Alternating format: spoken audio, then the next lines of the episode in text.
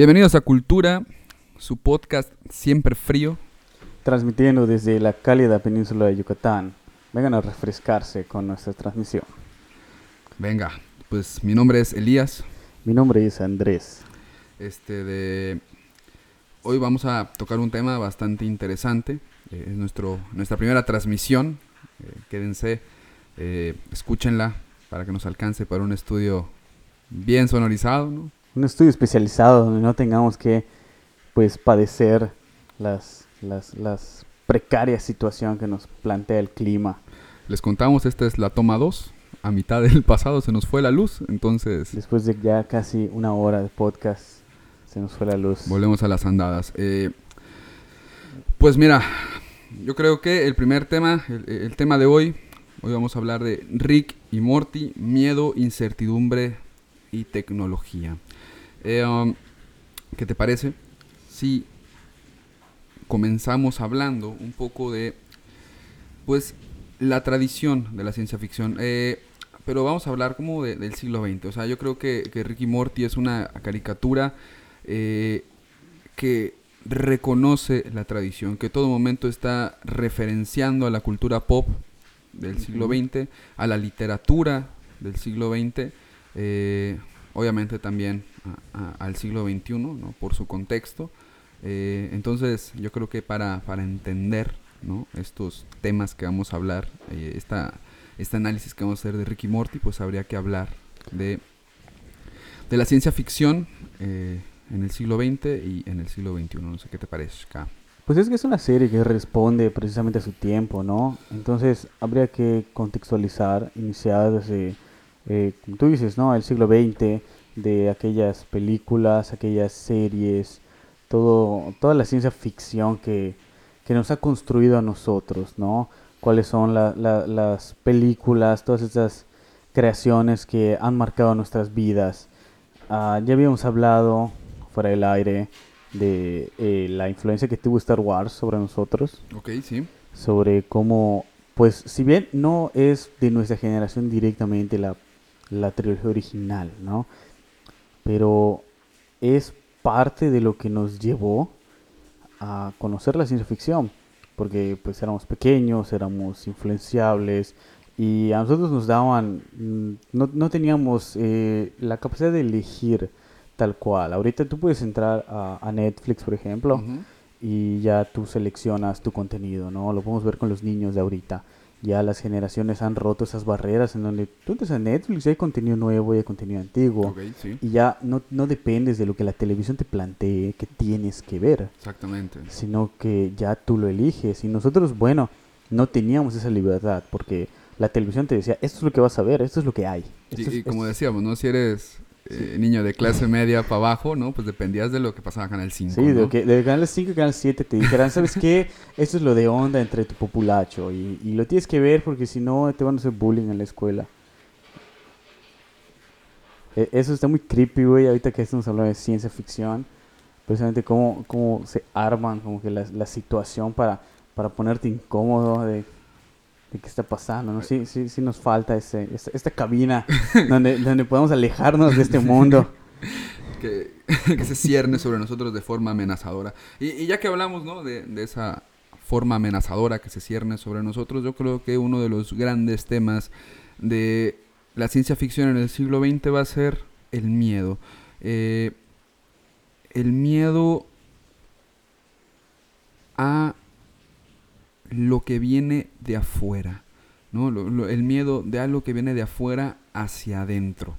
Eh, pienso, por ejemplo, en lo que tú decías ahorita un poco fuera del aire, ¿no? Los expedientes secretos X, eh, el Día de la Independencia, eh, pienso en, en crónicas marcianas, Crónicas tal vez un poco, en... ah, Hombres de negro, Hombres por de ejemplo. negro, por ejemplo, exactamente. Eh, y, la, y la ciencia ficción, eh, como bien sabemos, eh, es una, una expresión, un- un- una, una observación, una crítica perspicaz de su contexto.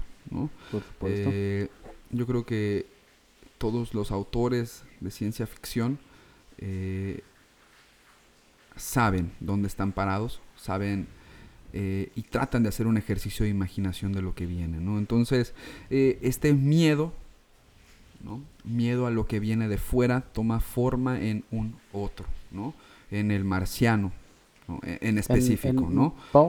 yo cambiaría el término marciano por alien. Ok. El término alienígena, ¿no? El, el, el, que no es parte de mí, no es parte de mi comunidad, de mi sociedad, que viene desde afuera. Exactamente. Y se viene a, a, meter a mi contexto.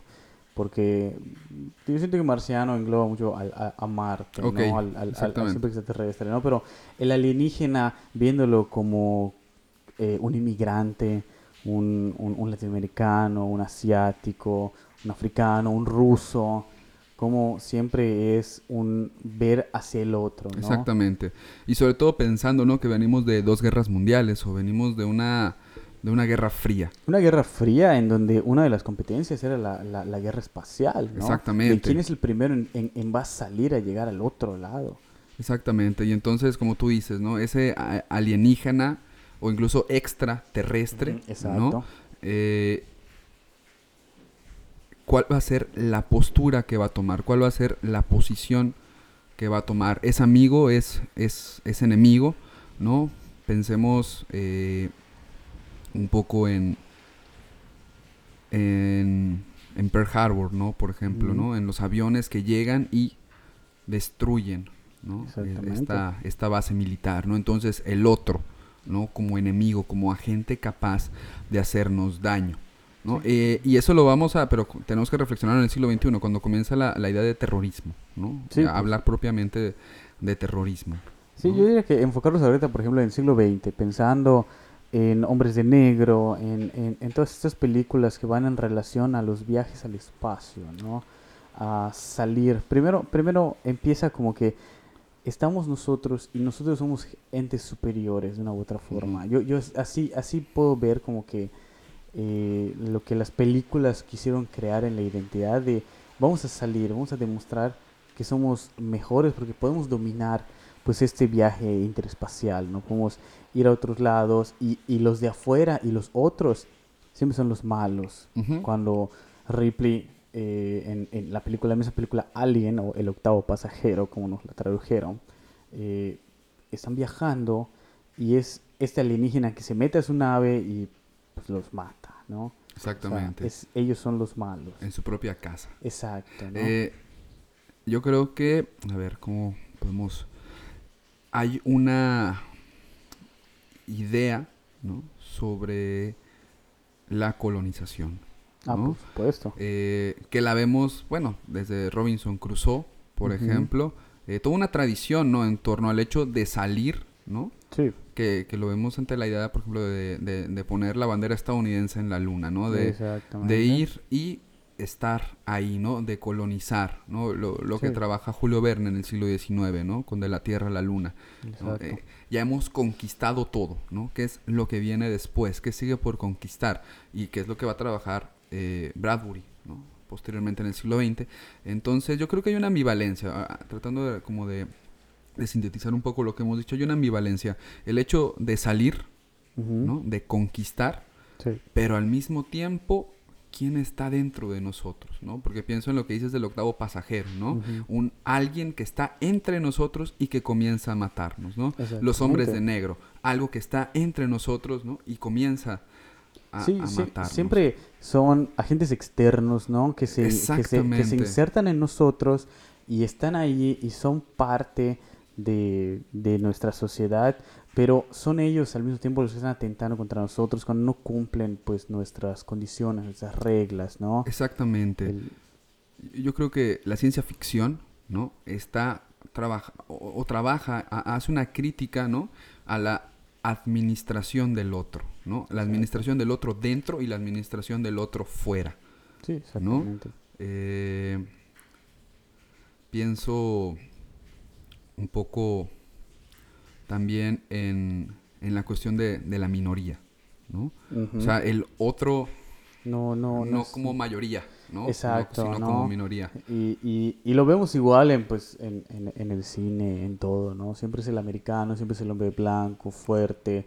eh, lo vemos, eh, como tú dijiste, en Robinson Crusoe, ya sabes, es el, es, el, es el europeo conquistador que viene a dominar incluso a, a su propio salvaje que viernes, ¿no? O Exactamente. sea, y tú, y tú me debes la vida a mí.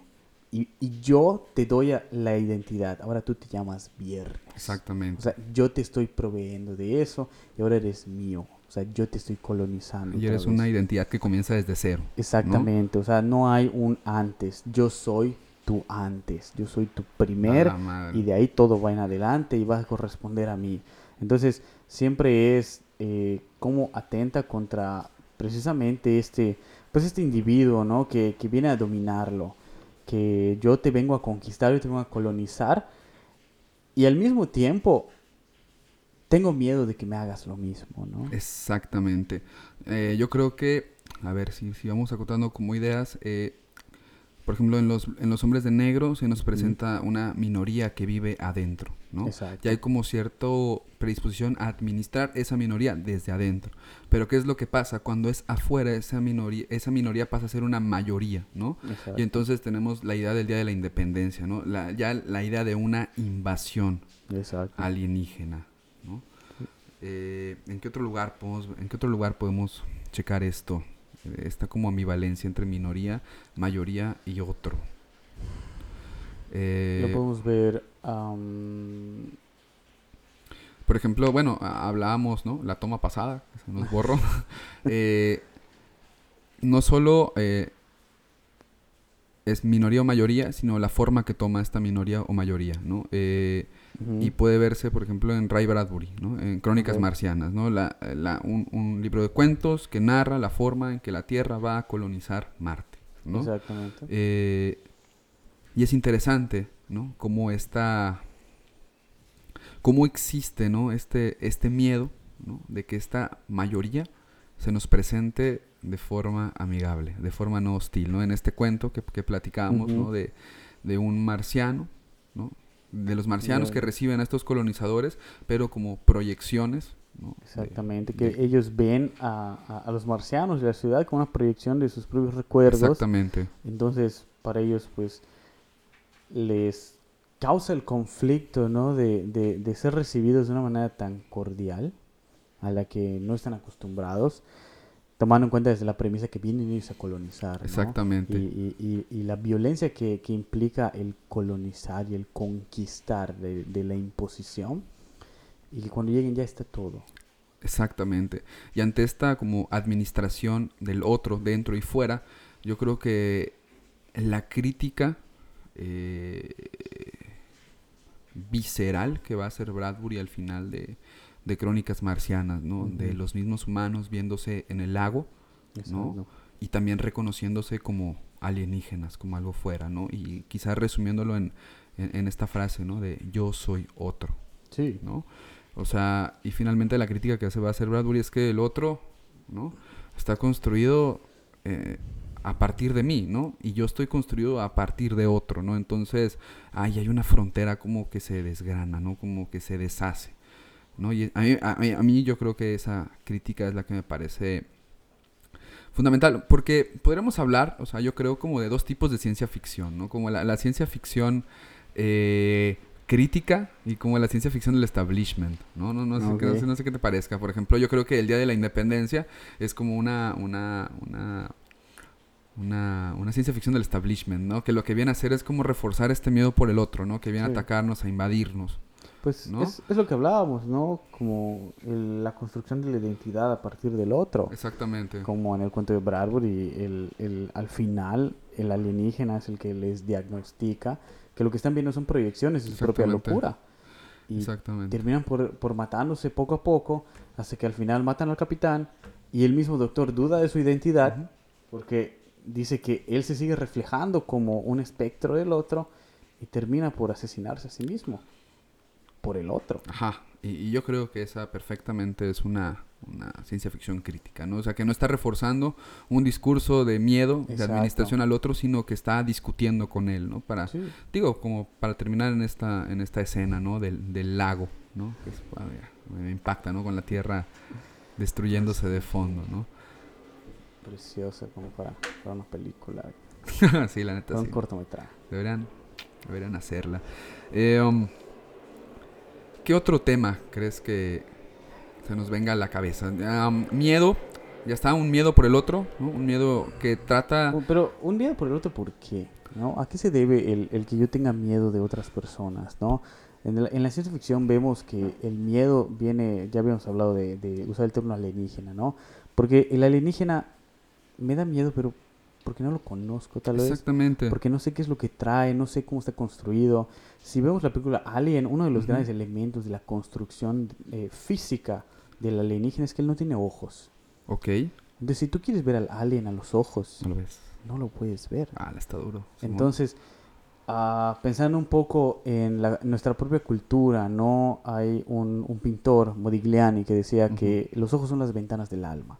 Entonces, si vemos que el alien, O Marguerite con, con la pintura del ojo, ¿no? por supuesto, ¿no? Exactamente. De, de- si tú ves al alien, al no tener ojos, en primera ya se alejó de ti, ¿no? Ya no, ya no eres, ya no te ves tú reflejado en él. Oh, exactamente. y, y pues todo lo que implica toda esta carga moral de pues por ende no tiene alma y el que te desalmen que te despojen de un alma obviamente te despoja de todas las las virtudes que se atribuyen al alma no de, de la misericordia de la paz entonces automáticamente te conviertes en alguien violento y, y, y sale a relucir tu naturaleza entonces tú ves a él y al ya no poder reflejarte con el alma ya no, ya no te ves a ti, entonces tú puedes de una u otra forma sacar tu verdadero yo interior, ¿no? Ok, El sí. hecho de que, mírame, entonces yo sí soy violento porque te voy a atacar, te voy a destruir, porque no, no, no tengo por qué verme reflejado en ti.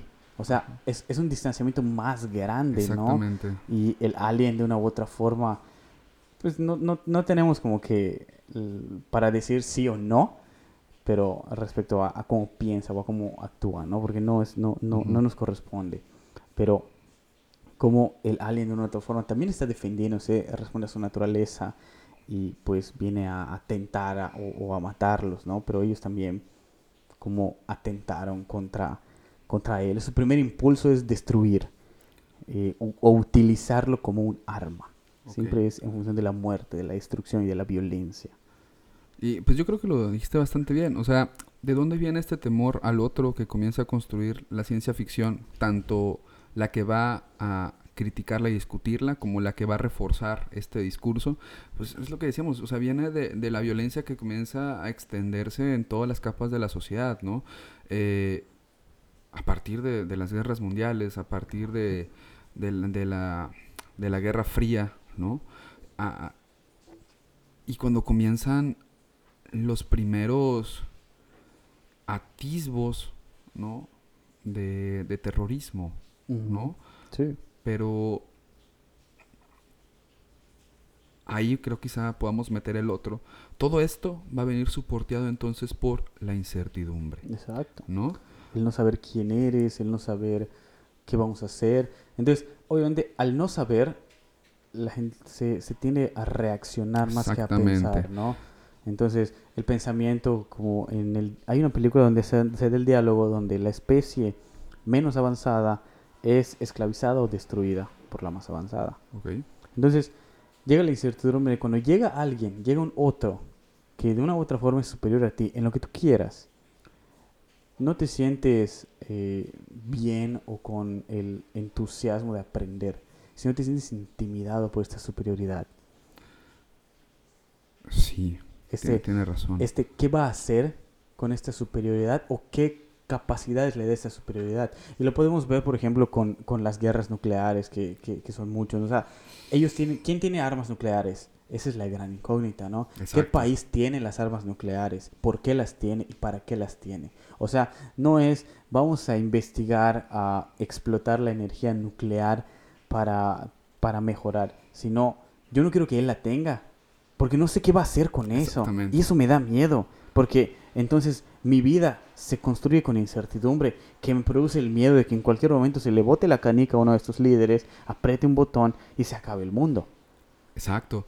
Y, y por ejemplo, ya que hablábamos de Alien, ¿no? ¿Cuál es la forma en que está filmada Alien, ¿no? completamente construida la incertidumbre, Exactamente. ¿no? Eh, el no saber.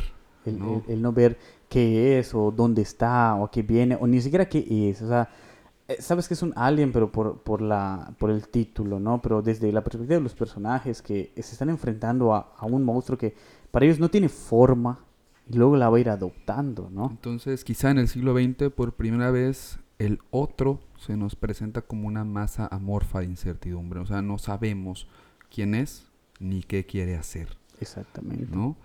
Pero eh, yo creo que no sabemos qué quiere hacer, ni sabemos cuáles son sus intenciones. Por, yo creo que el rumor, ¿no? O sea, realmente eh, pensemos que en el siglo XX, eh, por ejemplo, Orwell va a hacer una crítica bastante severa, ¿no? A la idea de la falta de información, ¿no? O cómo la, la, información que existe es la que construye la verdad, ¿no? Eh, y por ejemplo, a mí lo que me gusta mucho de 1984 es que la guerra siempre es un rumor. Exacto. Todos saben que estamos en guerra, pero no sabemos por qué, ni sabemos dónde, ¿no? Ni contra quién, ni, si estamos ganando, ni cuándo vamos a ganar. Exactamente, todo. Entonces, yo creo, ¿no? Que el otro se nos presenta así, ¿no? Como un otro que ha sido utilizado ¿no? para eh, pues legitimar ¿no? Eh, la violencia, ¿no? O sea, de atacar antes de que nos ataquen, ¿no? Pues es un sistema de control que siempre se ha utilizado, ¿no? Digo, no, no, no sé si a ti te pasó que cuando te estabas portando mal te decía, pórtate bien o te va a llevar el Señor. Exactamente. O sea, siempre es el miedo hacia el otro, porque de una u otra forma es una manera de decir, ¿sabes qué? Yo no te voy a hacer daño, pero no sé, no sé por él, o sea, por él, la verdad. O sea, te queda, quédate en esta unidad donde vas a estar protegido, ¿no? Todo aquel que viene de fuera es hostil, ¿no? Y es hostil porque nosotros te decimos que es hostil, ¿no? Porque así lo hemos construido. Sí, porque, no hay fundamentos para decir, es que él es hostil y todo. Y, y, bueno, ya, sé que en ti, que te arriesgues, ¿no? Y obviamente esa incertidumbre te produce el miedo visceral que te mantiene en, en, en la misma unidad, Exactamente, ¿no? Y sobre todo porque pues, hay una estructura, ¿no? Estatal, que se supone que es como la, encargada de, administrar la protección, ¿no? Que te está diciendo, nosotros te estamos protegiendo de él, ¿no? Pero lo único que podemos traerte, tampoco eh, para aseverar nada, es el rumor, ¿no? De quién es él, qué caras toma, ¿no? Eh, ese ente que está ahí oscuro, ¿no? Que en cualquier momento puede manifestarse, Entonces podemos decir miedo, incertidumbre, y por qué no, o sea, tenemos que hablar de eso, tecnología. Por supuesto, es la base prácticamente del, género. Eh, ¿Cómo crees que está construida eh, la noción o el concepto de tecnología y su aplicación en, esta cultura pop, ¿no? O en esta cultura literaria? Hace un tiempo eh, que estaba trabajando con unos alumnos en la secundaria y hablábamos sobre que, cómo, cómo se construye ciencia ficción, cómo es la tecnología. Vemos que Julio Verne en su tiempo eh, planteaba ciertos tipos de ciencia ficción, ¿no? Lo tenemos con El viaje a la luna, lo tenemos con eh, 20.000 leguas de vida submarino, donde eh, la ciencia ficción inicia con un voy a imaginar, voy a crear ciertas tecnologías que me permitan hacer cosas y pues no, no, lo considero fantástico porque lo justifico de una u otra forma científicamente. Y es algo que se puede hacer, ¿no? Eh, yo lo pienso igual como en el diálogo de los Avengers, ¿no? No sé si los Avengers, creo que sí, los Avengers, en donde el Capitán América está en su en el, en el, Queen Jet, en el jet, y dice, en mi época cuando algo volaba tan alto no le decíamos avión, y le preguntan, ¿cómo le decían? Ciencia ficción. Ah, y es como él pues sí, en su época era ciencia ficción, pero cómo va evolucionando el concepto, ¿no? Como la tecnología que hace para ciertas personas hace años era ciencia ficción, ahorita ya es una realidad, ¿no? Eh, como Star Wars, que se hablaba de los hologramas, güey, y ahorita ya estamos muy cerca de, de, de crear estos hologramas, de, pues, de la- las, las transmisiones, ¿no? O sea, nos vamos a cuando eh, se inventó el teléfono, por ejemplo, Ujú. como esto para ellos en sí era diferente, eh, cómo la tecnología va evolucionando. Entonces, siempre he pensado que la ciencia ficción, pues, son, es una forma de adelantarte a la, al futuro, Ok, sí. de imaginar el futuro, ¿no? Un futuro tangible, un futuro posible, que tendría que, pues, que respetarse, que apreciarse. Siento, yo siento que, que muchos grandes científicos podrían o se han inspirado en obras de ciencia ficción que les permiten, pues, buscar, ¿no? O sea, si tú buscas algo, lo creas. Lo vemos como Volver al Futuro, ya sabes. Ujú. Volver al futuro, ahorita cuando salió, Marty se ponía pues sus zapatos que se ajustaban, ¿no? Y a partir de eso se trató de simular ya para el, el- el aniversario de los, ¿qué? 20, ¿no? Cuando es en, en Volver al futuro viajan al 2015, ¿no? Ujú. Ah, ok. En- Sí. Para el 2015 trataron de Nike trató de sacar esos, esos tenis. Y bueno, no son idénticos, pero pues tienen como que la intención, ¿no? De, de simular lo, lo que se planteó en ese momento con ciencia ficción y ahorita se acerca cada vez más a la realidad. Entonces poco a poco nos vamos acercando a eso. E- Es bonito porque, o sea, yo creo que lo acabas de decir bien. O sea, finalmente la ciencia ficción, quizá nos expone lo ligado ¿no? que la ciencia y la, mi- y la imaginación están, ¿no? O sea, no creo que podamos, o sea, pese a, a- quizá a que se infarte algún, este, de objetivista, ¿no? algún, algún amigo del objetivo. No, no podemos negar que la ciencia en su interior tiene una naturaleza imaginativa, Sí, ¿no? por supuesto. eh, eso le brinda como cierta cuestión como de subjetividad, ¿no? Pero está, está interesante. Pero o sea, pues está es bonito, una realidad, ¿no? O sea, tú llegas para, para crear algo, ¿no? Para inventar algo, pues buscas qué es lo que, lo que se podría dar, qué es lo que se necesita, o creas el problema y luego ves la solución, ¿no? Pero requiere de, de desde el ingenio de buscar respuestas y es natural que te remitas a tu imaginación para crear esas, Exactamente, ¿no? Lo que pasa es que creo que como que se ha infantilizado el término de imaginación, ¿no? Ha sido como a- atribuido al niño, ¿no? El niño imagina cosas que no existen, ¿no? O fantasea.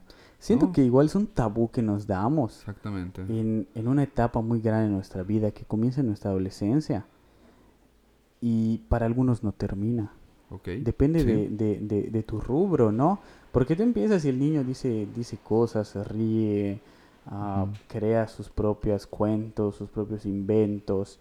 Y llega un determinado tiempo en que dices una estupidez y ya tus amigos ya no son los mismos, ya cambian sus actitudes, ya, ya la puerta les empieza a pegar y se ponen como que más mamoncitos y dicen, no digas mamadas, güey, eso es de niños, cosas así. Y como que te estigmatizan, ya sabes, te estigmatizan, te estigmatizan.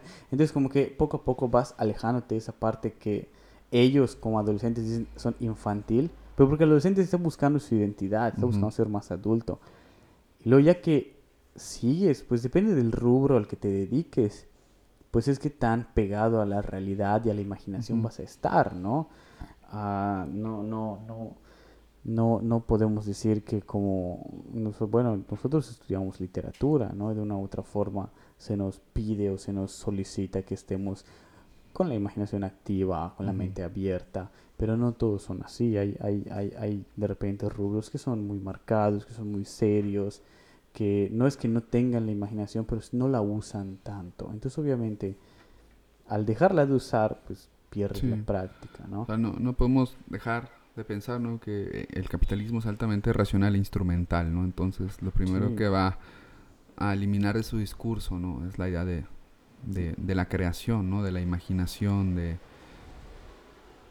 Pues sí, de, de, de la generación, ¿no? Ah, De, Sí, de- pues de la creación, ¿no? Por el peligro que representa también, ¿no? Sí. De que como crear un, un cuentito te puede llevar a ideas rebeldes en Exactamente, contra del ¿no? gobierno, ¿no? Que es lo que muchos literatos pues han tenido que enfrentar. Igual ahorita en el cine, como muchas películas tienen como que están muy estigmatizadas, ¿no? Por el, por el aparente statement que, que manejan, ¿no? Como que las declaraciones que podrían considerarse moralistas o eh, antipolíticas, que pues es igual como tiende a ser interpretativo, ¿no? Exactamente. Entonces yo creo que este es como el carácter analógico de la tecnología, ¿no? Ah, dentro de la ciencia ficción, ¿no? Eh, eh, el hecho de, de, la imaginación, del crear y de tratar de predecir, Exacto. ¿no? Eh, y también, o sea, yo creo que si lo asociamos a la idea de, de temor, digo, de miedo e incertidumbre, ¿no? O sea, tú ves, por ejemplo, Julio Verne, ¿no? En el siglo XIX, la tecnología como algo hecho, pues, que surge como de la imaginación y que está pensado como, pues, elemento de la, pues, o sea, como, como parte de la humanidad misma, ¿no? Que lo que lo va a hacer es facilitar su vida, etcétera, etcétera, ¿no? Eh, sin embargo, en el siglo XX lo que vemos es cómo esa tecnología se vuelve hacia nosotros, ¿no? Eh, usada, ¿no? O sea, por ejemplo, las armas nucleares, como bien decíamos, ¿no? Hasta por la idea como de la inteligencia artificial. No, por supuesto. Eh, y esa idea, ¿no? De que pueda ser usada incluso para controlarnos, ¿no? Como lo hace Orwell, ¿no? Porque finalmente todo ese aparato de control ¿no? que se ejerce sobre la sociedad de 1984 es altamente tecnológico, ¿no? El reescribir los diarios, el, la misma, ¿cómo se llama? La, la madre el Big Brother, la, tele que te está viendo. Ajá, exactamente, ¿no? La telepantalla, ¿no? Que te está viendo, ¿no? Entonces ahí, ahí surge, ¿no? Como una eh, bifurcación de ese miedo de la tecnología. Por un lado, una tecnología que nos controla, ¿no? Por el otro lado, una tecnología que se puede volver contra nosotros por un enemigo. Que, que de hecho no, no no pude ver el tráiler, pero en el remake de la película de Chucky de Child's Play parece que se va a ir por ahí el rubro. No, no sé si has visto el tráiler. Lo empecé a ver, pero se me fue el internet y, y, tal vez me dio un poco de miedo, tal vez, ¿no? Pero eh, donde supuestamente la, la casa, pues la como que la equipan con un sistema de seguridad, ¿no? Y poco a poco el sistema de seguridad creo que empieza no he visto el tráiler, es una inferencia con base en lo poco que vi. Antes de que te cagaras, Es, que, es que no, he, visto el tráiler, no sé si no sé si aquí nuestros pasantes vieron el tráiler. Tampoco. Entonces, pues no, no, pero, pero que empieza a tener el control y luego lo empieza a reflejar con Chucky, ¿no? Y es algo que ya hemos visto, eh, por ejemplo, con Terminator, que Terminator habla de, de, que como Skynet toma el control de, de las bombas nucleares, para destruir a la humanidad. Pero de una u otra forma, el discurso que siempre se ha manejado ahí es cómo la tecnología eh, busca destruir a la humanidad para salvar a la humanidad, para preservar a la humanidad. Es un discurso ambivalente, ¿no? Igual en el fondo, ¿no? ambivalente, sí, y lógico al mismo tiempo, ¿no? Exacto. De cómo precisamente eh, el discurso Skynet, ¿no? Voy a hacer esto, voy a matar a todos los humanos porque los humanos pueden cuidar a sí mismos. Y la misma prueba de eso es que crearon Skynet. Es como que un círculo completo de decir, tú eres tu propia destrucción y, y, pues ya. O la misma multivac de Asimov. Ajá. ¿No? Que ah, ah, Asimov tiene un cuento muy bueno que tiene que ver con multivac. ¿No? Que habla de que pues la computadora empieza a fallar, ¿no? Y como todo estaba conectado a multivac, pues el mundo estaba en caos, ¿no? Sí. Y entonces, o sea, al final la solución, ¿no? Que le da Asimov ¿no? Es que no le habían pedido por favor las cosas, ¿no? Y ahí hay otro miedo, ¿no? Ahí ya de la tecnología como inteligencia. De, la tecnología como inteligencia y con desarrollo de conciencia. Exactamente. Que es lo que manejó Yo Robot. Por ejemplo, o El Hombre Bicentenario también. El Hombre Bicentenario. Eh, de este, yo, yo, yo desarrollo un alma, ¿no? Yo, yo tecnología tengo pensamientos, tengo conciencia, tengo sentimientos y me tienes que valorar. Tienes que, pues, pues cuidarme, ¿no? Porque a fin de cuentas, yo, yo, yo te controlo. Ok, y, y vamos ahí, ¿no? Eh, la idea, ¿no? Entonces de la tecnología, ¿no? Que le da al humano la capacidad de ser un dios en la tierra. Exactamente. ¿no? De ser una divinidad que crea. De ser un creador. De, porque así se refiere mucho a, en, en, los robots, ¿no? Yo soy tu creador, tú eres mi creador. Como las, las los robots tienen eh, etiquetas, ¿no? Donde hay la, la, la firma del creador, que yo soy el que te crea. Entonces, obviamente, eso me da un, poder divino por sobre ti. Sobre ti, ¿no? Y ahora es interesante también porque la, la figura del robot ha sido utilizada también como crítica social de la masa, ¿no? de, de, nosotros todos mm. controlados, ¿no? Sí, todos con sin pensamiento independiente. Exactamente, no, programados. Exactamente. Es como parte de la crítica también. Que ya tienes una rutina establecida y la vas a seguir. Y, y, y, y, es otra ambivalencia, ¿no? Como el robot se exige a sí mismo que lo trate como persona porque tiene sentimientos, pero nosotros nos consideramos robots por no tener sentimientos. Exactamente. Entonces, es que tú eres un robot porque no expresas tus sentimientos, ¿no? no expresas tu pensamiento, no estás abnegado, siempre, siempre es lo mismo. Es programado. Exacto, estás preprogramado para algo, es tu función primaria, esto vas a hacer siempre. Entonces, como la identidad varía, ¿no? Desde, las diferentes perspectivas. Entonces, pues ya tenemos como nuestra triada, ¿no? Incertidumbre, miedo y tecnología, ¿no? Ahora, pensemos en el siglo XXI. Yo creo que podemos hacer este ejercicio, ¿no? Pasar estas tres características, ¿no? Y analizarlas en este contexto, ¿no? Un contexto por completo diferente, ¿no? Que pinta ser más democrático, que pinta ser más horizontal, que pinta ser más libre, ¿no? Que enarbola la bandera de la democracia, ¿no? Entonces, ¿cuál es el miedo del siglo XXI? el miedo del siglo XXI yo creo que ya va más directamente relacionado a la tecnología, ¿no? Exactamente. Porque... Uh, Espérate, eh, yo creo que ahí, lo tienes como muy bien. Porque si, no, si pensamos en la figura de la tecnología en el siglo XX, es muy raro como ver que esa tecnología esté al alcance de todos, ¿no? O sea, todavía en el siglo XX la tecnología es algo que está ahí proyectado hacia el 2051, ¿no? Exactamente todavía no, no está consolidada como para que todos tengan el acceso, sino eh, corresponde al gobierno que la maneja o a las grandes élites que tienen las capacidades. Pienso otra vez en hombres de negro, ¿no? En esa idea. E, exactamente. Como, como el, el, que tengas un celular, pues era no cualquiera, sabes, exactamente. Y, no era cualquier cosa. Y ahora yo creo que ahí, ahí podemos clavarnos, ¿no? Hay un miedo a la tecnología, sobre todo porque ahora la tecnología está al alcance de todos, está al alcance de todo. Sí, está en todos lados, ¿no? Y, como en todos lados siempre es, eh, conéctalo a, tu app, ¿no? Conéctalo a tu smartphone. Eh, como, como hace rato que estaba yo peleándome con, con mi propia tecnología porque no podía leer un código QR. Okay. Ya sabes, y, y, es la parte donde, o sea, yo, en, en otra época tú tienes la capacidad, ¿no? Lo buscas, lo, lo encuentras ahorita depende de la tecnología para encontrarlo.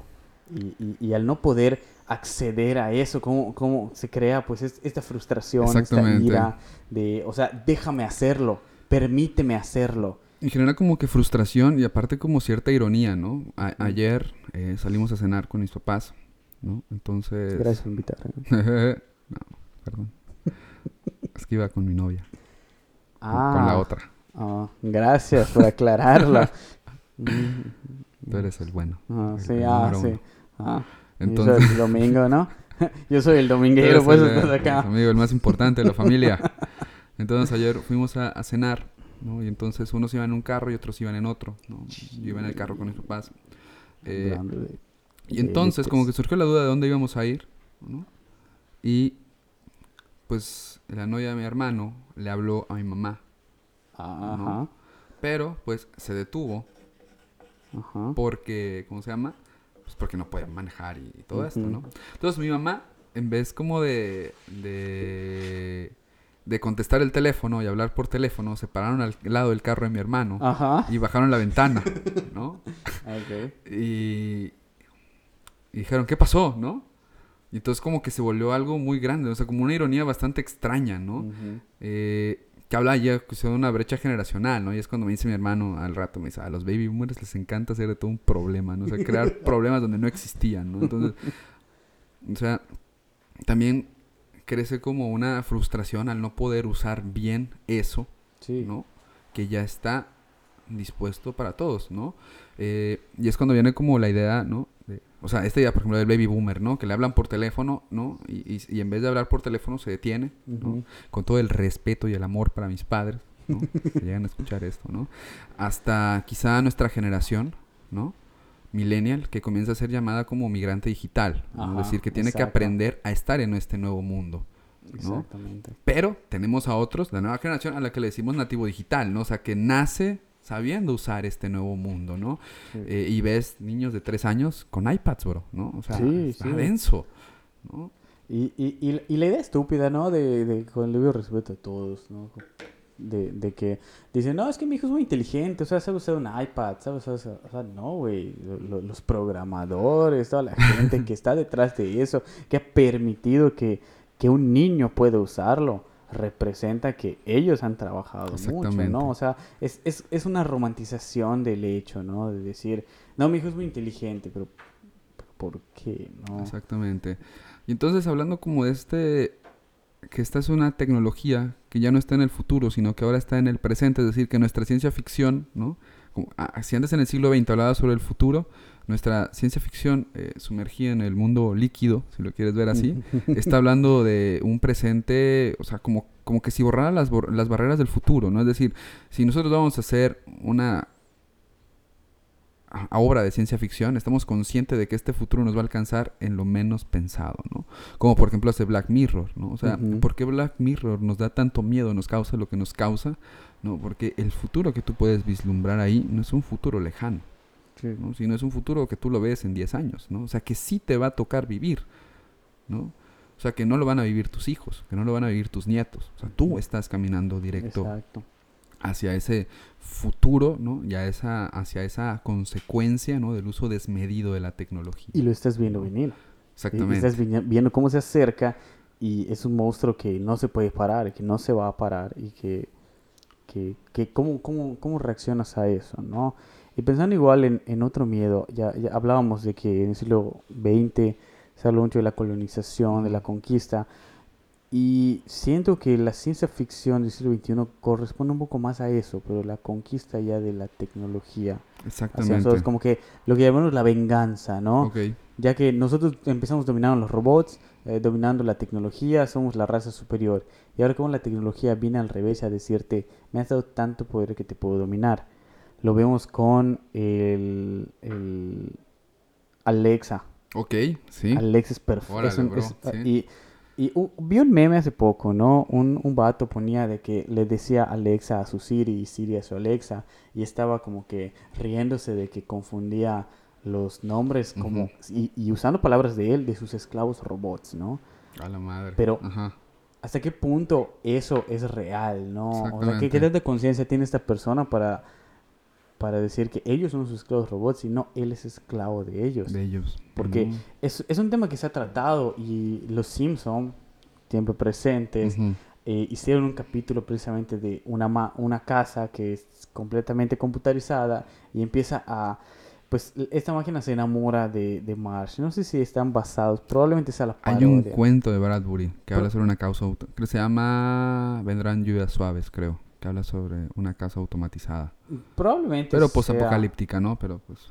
Probablemente sea una parodia de algo así, pero eh, como eh, nosotros creemos que, nos, que, que esta, esta tecnología nos está sirviendo, ¿no? Y no sé si te pasa igual con el autocorrector Tú llegas y el autocorrector se adapta a ti, la tecnología se adapta a ti, a tus preferencias, lo que te gusta. Y de repente haces algo y no te das cuenta, ya lo hizo el, la Exactamente, sí. Ya, ya lo hizo el, el, teléfono. Y en un principio, cuando es lo que quieres hacer, pues está bien, porque el teléfono ya se adaptó a ti. Pero que estas son las cosas que implican, ¿no? El teléfono está aprendiendo de ti, sabe lo que eres, sabe qué vas a decir. O es el típico que aprieta el, el, el centro de tu teclado tres veces y forma una palabra, ¿no? y casi siempre son como que las mismas ah, oraciones, ¿no? este, este eh, la predicción que, que tiene en el teclado, lo vemos igual con Google, cosas así, que la tecnología te domina, ¿no? O cuando estábamos en tu casa en Año Nuevo y se manchó el sofá y te dije, oye, venden una cosa para, para limpiar el sofá. Y al día siguiente te mandé una foto de que en mi historia de Facebook me salió publicidad de esa ah, sí, cierto. Entonces, como que es, es, intenso, ¿no? Y de una u otra forma, no todos están conscientes de eso, de cómo la tecnología te está dominando y te está controlando y te está diciendo, oye, mira, aquí está.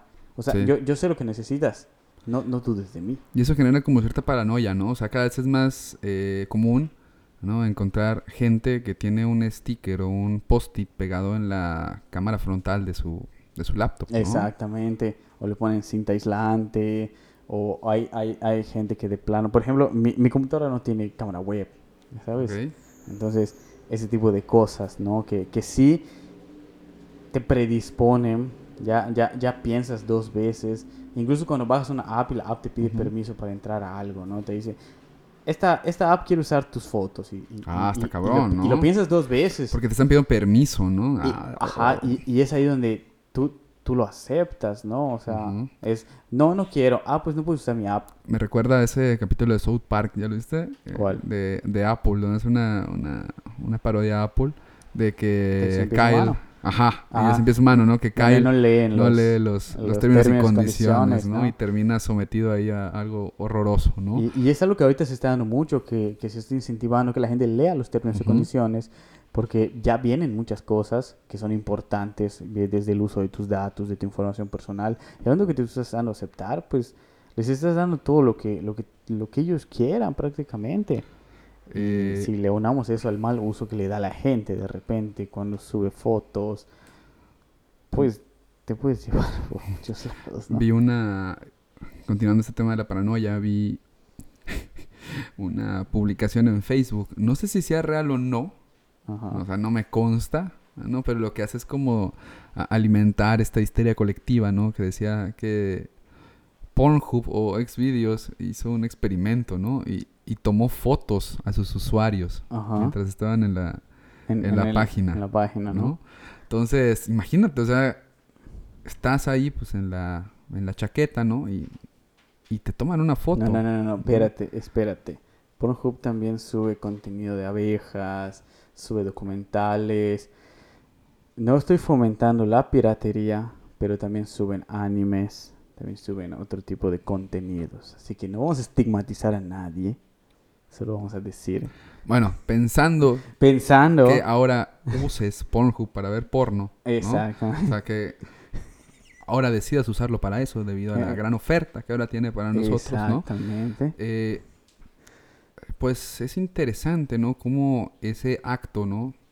Primitivo, ¿no? De, de- de la masturbación o del placer pueda también ser atravesado por la paranoia de la tecnología, ¿no? Por el hecho de decir, wow, o sea...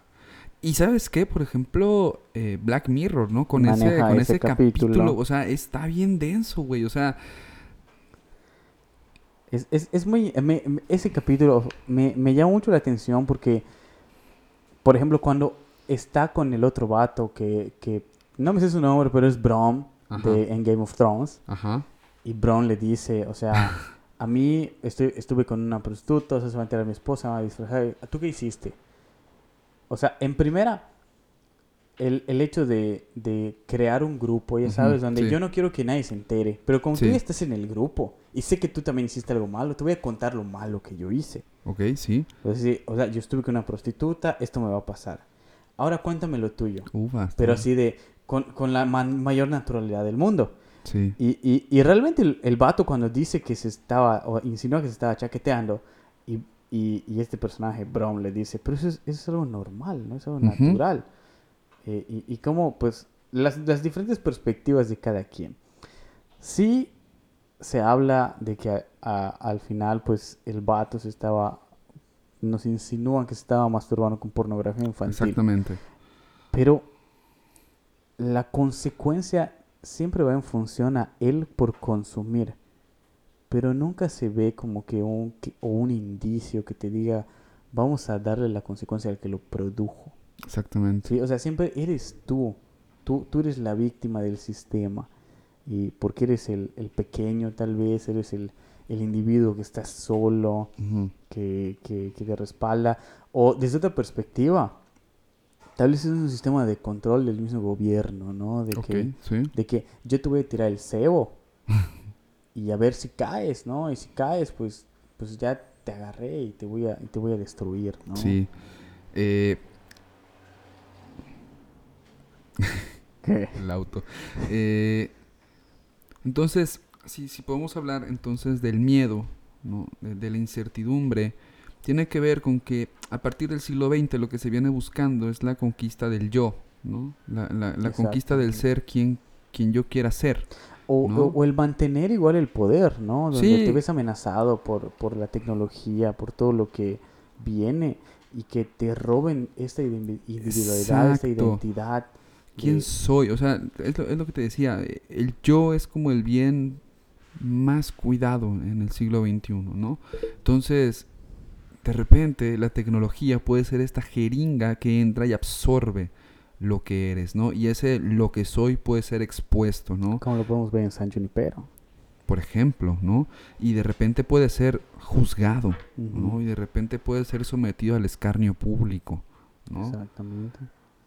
Y a veces sin un propósito, ¿no? O sea, y vuelvo a este capítulo de Black Mirror, ¿no? Que se llama Just Dance, ¿no? Just Dance. Sí, que es el de... ¿Es de, las nuevas temporadas? No, no, no, el, del, el de... El de este chico que se masturba con pornografía infantil. Ah, es ese. Sí, creo que se llama así, no me acuerdo. Mm. Eh, en el que este despojo de identidad viene sin, sin un statement. O sea, uno piensa que este puede ser un Robin Hood moderno, ¿no? O un, un, un, castigador, ¿no? Pero al final, o sea, yo creo que lo que me dio más miedo de ese capítulo es que al final sale una maldita cara del meme de troll, güey. Hermoso. O sea, eh, sale el troll face. Entonces ahí todo lo que tú piensas, como en el capítulo 1 de Black Mirror, donde hay un statement artístico, político detrás, ¿no? En ese capítulo, güey, no hay nada. Es un absurdo, güey. O sea, es un troll face. ¿No? O sea, lo hice nada más por el meme, por la diversión de ver el sufrimiento, ¿no?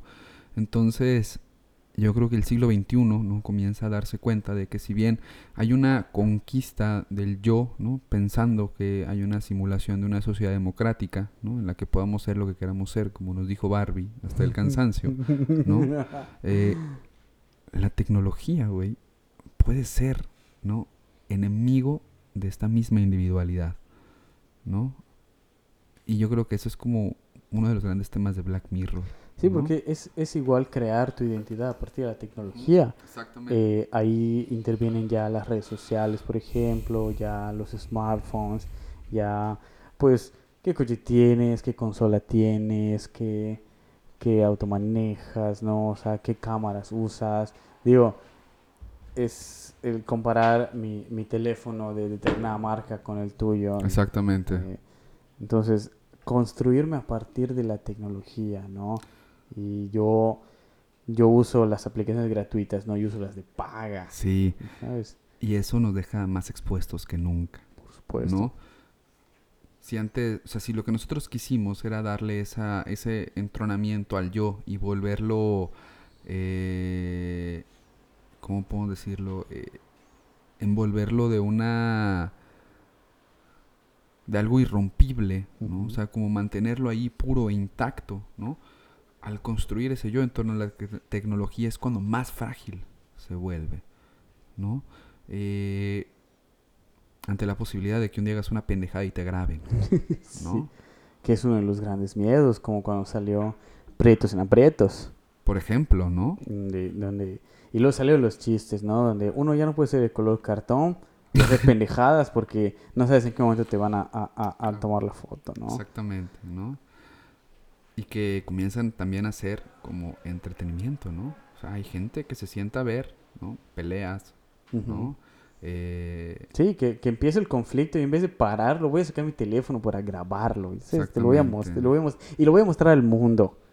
Y luego voy a hacer memes al respecto y los voy a adaptar, voy a hacer stickers.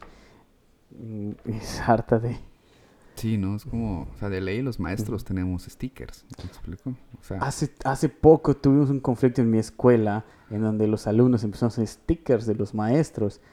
Y bueno, por un lado, obviamente los maestros tienen que mm, actuar al respecto, ¿no? O sea, obviamente te dices, o sea, cuál es la falta de respeto ante, ante esta autoridad. Es rara, ¿no? Es rara, como que te sientes tú de una, una otra forma violentado, te sientes expuesto, porque siempre te preguntas, ¿no? ¿y mi sticker a qué corresponde? Sí. o sea, Pero es que, ajá, yo creo que ahí va, o sea, porque comienzas a hacer representación de algo, ¿no? exacto. Pero por ejemplo, yo recuerdo que en la secundaria le hicimos el Metroflog a una maestra de química que nos cagaba, ¿no? Pero ahí sabes directamente que lo que representas es burla, o sea, o incluso no representas nada, solo representas eh, la catarsis de los alumnos, ¿no? Sí, Pero, güey, con el- la idea de que te hagan sticker, cabrón, pues, es que no sabes, güey, eso. ¿no? No sabes cómo, cómo te van a usar. Y como es algo tan privado, es decir, la única manera que tienes de acceder a tu sticker, ¿no? Es conversar con alguien que lo tiene. E- Exactamente. Y tú como maestro, pues no le pides el el WhatsApp a tus alumnos, Obviamente. ¿no? O sea, no hay forma De, que de tener puedas ver eso, ni que puedas ver el Sí. contexto, ¿no? Y de que puedas saber, Y es como ellos construyen tu identidad también. O sea, ellos ya te dieron una identidad específica como maestro. Y si, si es un sticker, posi- digamos positivo, ajá, te van a atacar, ah, positivo, ¿no? O cuando salga algo negativo, van a usarte como sí, sticker, güey, o ¿sabes? sea, está Entonces- denso, ¿no? Entonces yo creo que podemos decir que, el miedo del siglo XXI es este miedo de la relación del yo y la tecnología. Ya no humanidad y tecnología como en el siglo XX, sino ya directamente del yo, ¿no? De mi identidad y, la incertidumbre que genera, ¿no? En torno a ella. Entonces yo creo que donde más han quedado amalgamados estos tres conceptos es en el siglo XXI, ¿no? Están juntos, dependen uno del otro, co- coexisten. Eh, yo, la tecnología, el miedo El- el- y la incertidumbre. ¿no? O sea, eh, el miedo de, de hacer meme, ¿no? El miedo de, de, de ser algo que no eres, ¿no? Eh, y quizá poniéndose un poco polémico, ¿no? El hecho del Me Too, por ejemplo, Ah, ¿no? por ejemplo. Eh, es un poco delicado hablar de esto, pero ah, ¿cómo podemos decirlo, no? La- el temor de salir de ahí. estar estigmatizado, ¿no? De, de, de salir, porque como los, usaron como ejemplo los stickers, ¿no? Porque tú, Ajá. tú no sabes es qué perspectiva te tienen, Exactamente. en qué perspectiva los alumnos te tienen, porque algunos te tienen de, de una forma, algunos de otra. Entonces, ¿hasta qué punto tú, pues cuando sale el Me Too, me imagino que te pones a reflexionar, ¿no? Bajo qué circunstancias, en qué momentos tú pudiste haber violentado a alguien Exactamente. de tal manera que te pudieran estigmatizar y te pudieran decir, ah, no, eh, él también, ¿no? O sea, Exactamente. me too. Y, y, y, y pues no vamos a ahondar en el tema, ¿no? Pero en esta incertidumbre de, de- de identidad. Exactamente, ¿no? De este rostro cubierto por un velo negro que está detrás de la acusación, ¿no? Exacto. Yo- detrás de la pantalla, ¿no? Exactamente. Yo puedo decirte, yo, yo estuve de acuerdo con el, con el movimiento. A mí me pareció que era una forma de Una dar forma voz. de, de expresar y de dar voz muy, muy correcta. Es, es- sea, estuvo bien, ¿no? Pero pues queda, yo creo que el tema de la incertidumbre ahí, Ajá. ¿no? Que es lo misma, la misma incertidumbre, por ejemplo, que causa al ver la máscara de Anonymous, por ejemplo. ¿no? Eh, de repente en internet podemos no tener rostro, ¿no? Sí, sí. Y no solo no tener rostro, ¿no? sino también escribir, ¿no? Expresarnos sin rostro, Exactamente. ¿no? Con todo lo que eso lleve, ¿no? Sí, es- Eh, es- por un lado es para protección, como en el caso de Me Too. Por otro lado es el famoso troll de internet. exacto. ¿no? Pero el hecho de estar ahí sin poder, sin Sí, tener sin una regulación, ¿no? Sin un, un- un- una responsabilización tal vez de tus actos, porque ah, hay, hay el típico hater, ¿no? Que hace las cosas por hacerlas, por Ujú. causar la polémica y todo, pero es, es a fin de cuentas en internet, es el, es el troll, Exacto. que no, no, no tiene como que la responsabilidad de sus actos. Y a veces, muchas veces son cuentas falsas, son Exactamente. gente que, que no puedes ni siquiera identificar físicamente.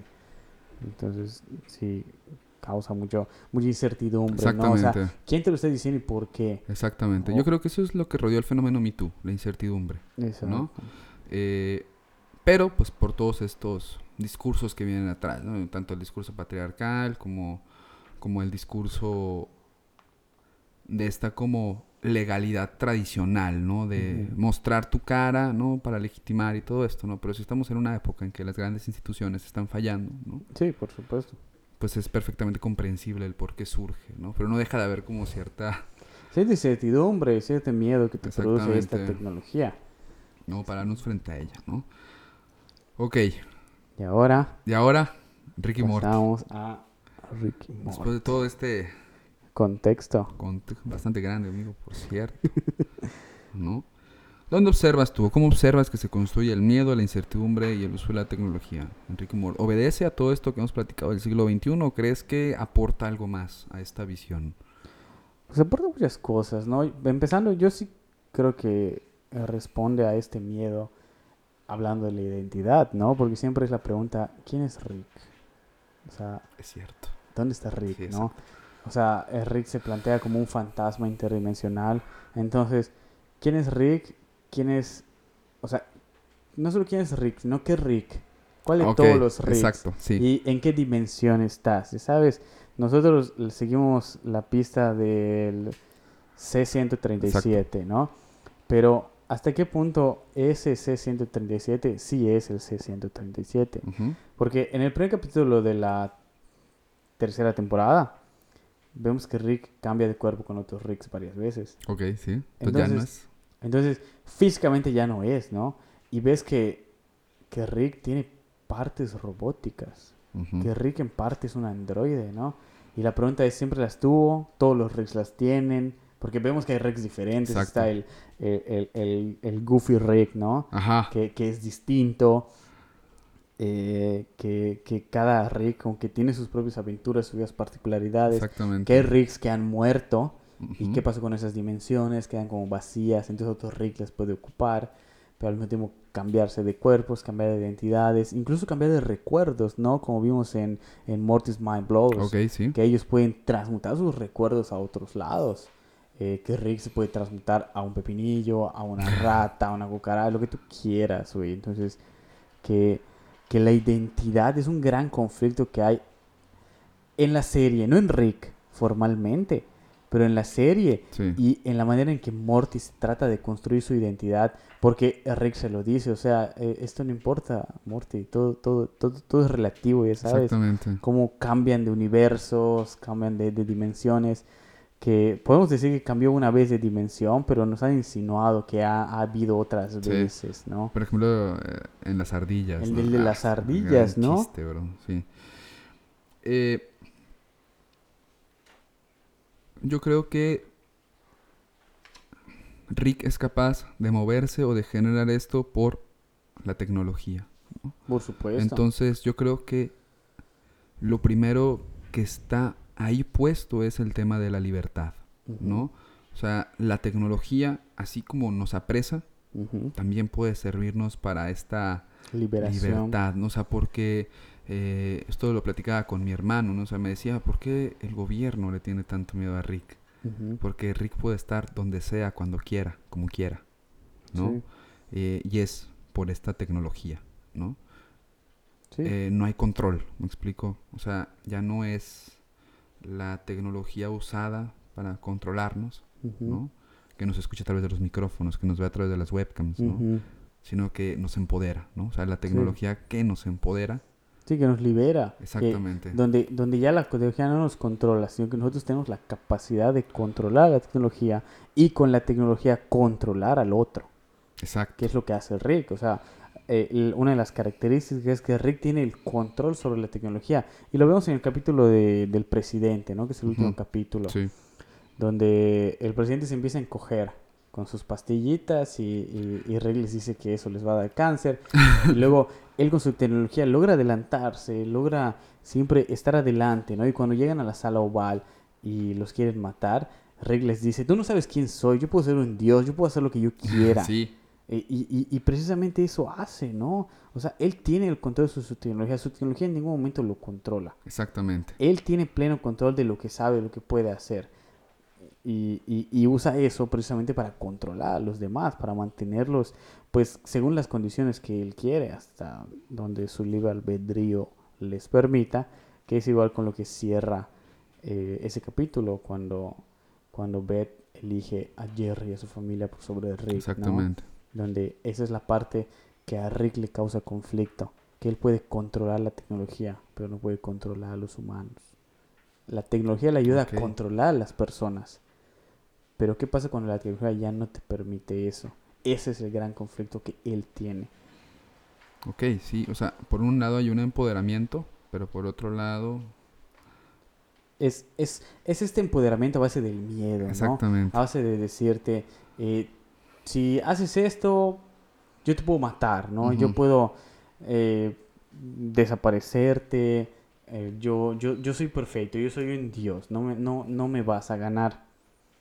Pero ya cuando ellos tienen, desarrollan la conciencia y Beth desarrolla la conciencia de lo que quiere, lo que se, se logra ya desligar de Rick, es cuando Rick ya no tiene de más que aceptar el libre albedrío que tiene Beth. Como, Exacto. como Rick mismo tiene libre albedrío, que es lo que es el discurso que ha manejado con Morty. Haz lo que quieras, diviértete, vive, no, no te limites. Pero pues tampoco él había entrado en un choque tan fuerte como es este cierre de la temporada. Sí. Y por ejemplo, hay, creo yo, eh, el capítulo de los Mystics. A mí Ah. me gusta mucho. Porque, aparte de que está, bueno, súper construido en torno a la filosofía de Sartre, por ejemplo, eh, yo creo que el Mystic es la analogía humana, ¿no? Sobre todo una analogía humana de un modo de existir basado por completo en la existencia del destino. Mm. Ok, eh, yo creo que en, en Rick y Morty hay dos modelos de pensamiento contrapuestos, ¿no? Eh, el modelo de pensamiento nihilista, existencialista de Rick. ¿no? Y por otro lado, el modelo, si lo quieres ver así, divino, de destino, ¿no? Que representan los Mystics, ¿no? Sí. o que va a representar cualquier otro personaje que crea en esto, ¿no? Entonces es interesante porque eh, los Mystics vienen con un propósito, Sí. ¿no? Y cuando ese propósito se cumple, ellos mueren, ¿no? Y la existencia es más cómoda con este propósito, ¿no? Porque pues, nos da un camino a seguir, o sea, sabemos que pase lo que pase, eh, el destino que está trazado para nosotros, ¿no? Nos lleva ahí. ¿no? Eh, hay un plan, ¿no? Y, y estamos tranquilos en ese plan, ¿no?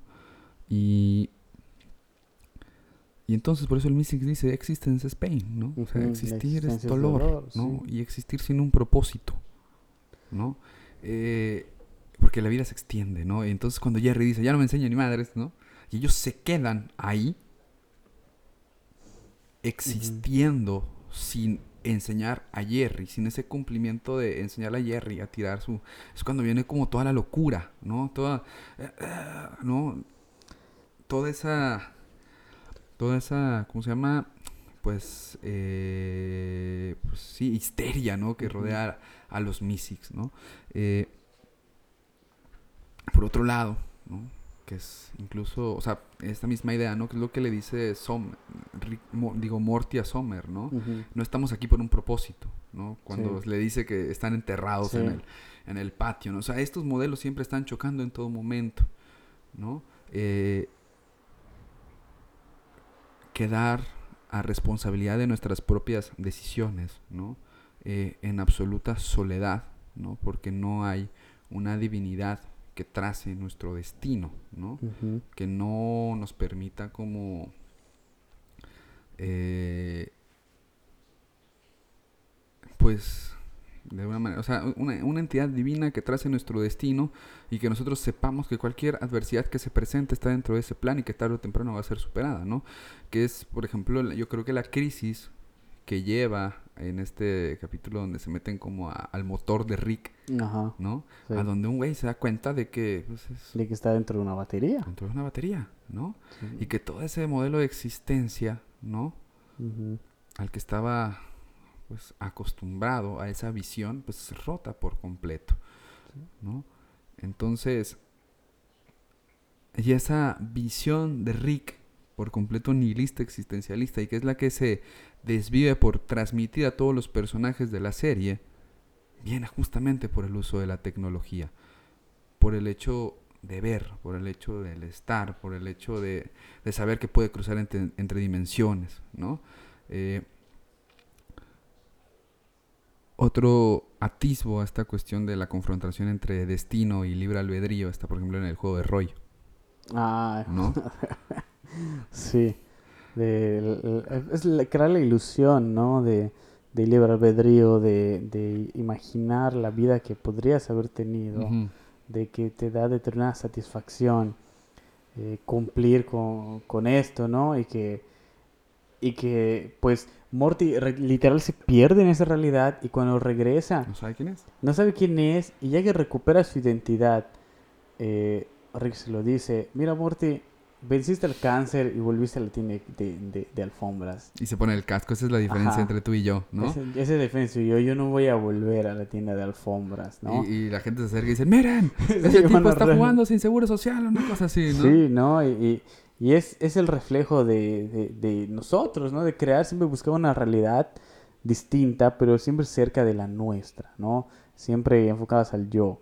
Ahorita que hablabas de lo de los Mystics, estaba pensando cómo el Mystic tiene muchas características humanas, como influye mucho la divinidad, desde que tú como, desde que el momento que agarras la, la caja y apretas el botón para que crees un Mystic, tú ya eres como que su dios, ¿no?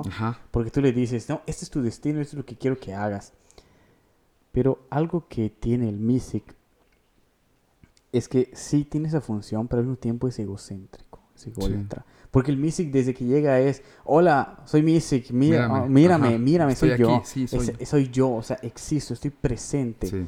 Entonces, como es un reflejo tal cual, es como un contraste entre lo que correspondería a ser, como tú dices, ¿no? Esta divinidad y por el otro lado, pues el nihilismo en el que vive Rick y, y Morty. Porque en ese capítulo, ¿qué hacen Rick y Morty que se tienen que ir? No es de la tele, ¿verdad? No. Bueno, indiferentemente, es Cuando van a la Tierra de los Gigantes, cuando Morty quiere su propia aventura. No. Sí, es ese. No. Ah, ¿cuánto quieres perder? Es cuando sale el Rey Gominola. No, no es ese. Sí. No, porque ese es el, el, el, el, cuando van al Rey de los Gigantes. Sí. No. Es cuando Morty elige su aventura. No lo sé. El caso es que. Ah, lo acabo de ver. vamos a. a, San, San, Netflix nos va a ayudar para, para que lo veamos. Eso no. Que yo sepa, no es ese. Entonces. Pero, como este. este es, es, es, es para reflejar, ¿no? El, el, contraste entre ser, pues. Pues tener una existencia relacionada con el destino. ¿En qué temporada es? Es la, la primera. primera, ¿no? Mystics, ah, Mystics and Destroy. Sí. a ver, a ver, a ver, a ver, a ver. A ver. Ruptura, sí, temporada 1. capítulo 2 o 3. Simulación. Simulación, Mystics y después. Morty está cansado de las cosas de Rick. ¡Ah! te lo dije, bro. Te lo dije, bro. Maldito. Entonces, ajá, yo creo que el miedo, ¿no? Que se manifiesta en Rick y Morty, la forma en que lo trabajan, es el miedo a cómo existimos, ¿no? Es una reflexión. El, miedo a la existencia, el, motivo de la existencia, de, de, Al vivir sin motivo, ¿no? De cómo a la gente, en este caso Morty, ¿no? A Morty le cuesta eh, vivir sin motivo, pero poco a poco lo va aceptando. Exactamente. Eh, y es un poco paradójico, ¿no? O sea, lo decía un poco hace rato. Eh, el capitalismo es el, es el, sistema de la racionalización y la, y la, y la instrumentalización, ¿no? Entonces, por ejemplo, hay cada vez un número más creciente de ateos, ¿no? O sea, es decir, en el mundo, ¿no? Incluso nuestra propia generación, la generación Z, ya es una generación que está creciendo sin Dios, ¿no? Sí. Entonces, de alguna manera, ¿no? Esta es no una nueva forma de existir, pero sí una forma de existir que está tomando auge, ¿no? Y entonces, quizá lo que está planteando Ricky Morty, ¿no? Es como esta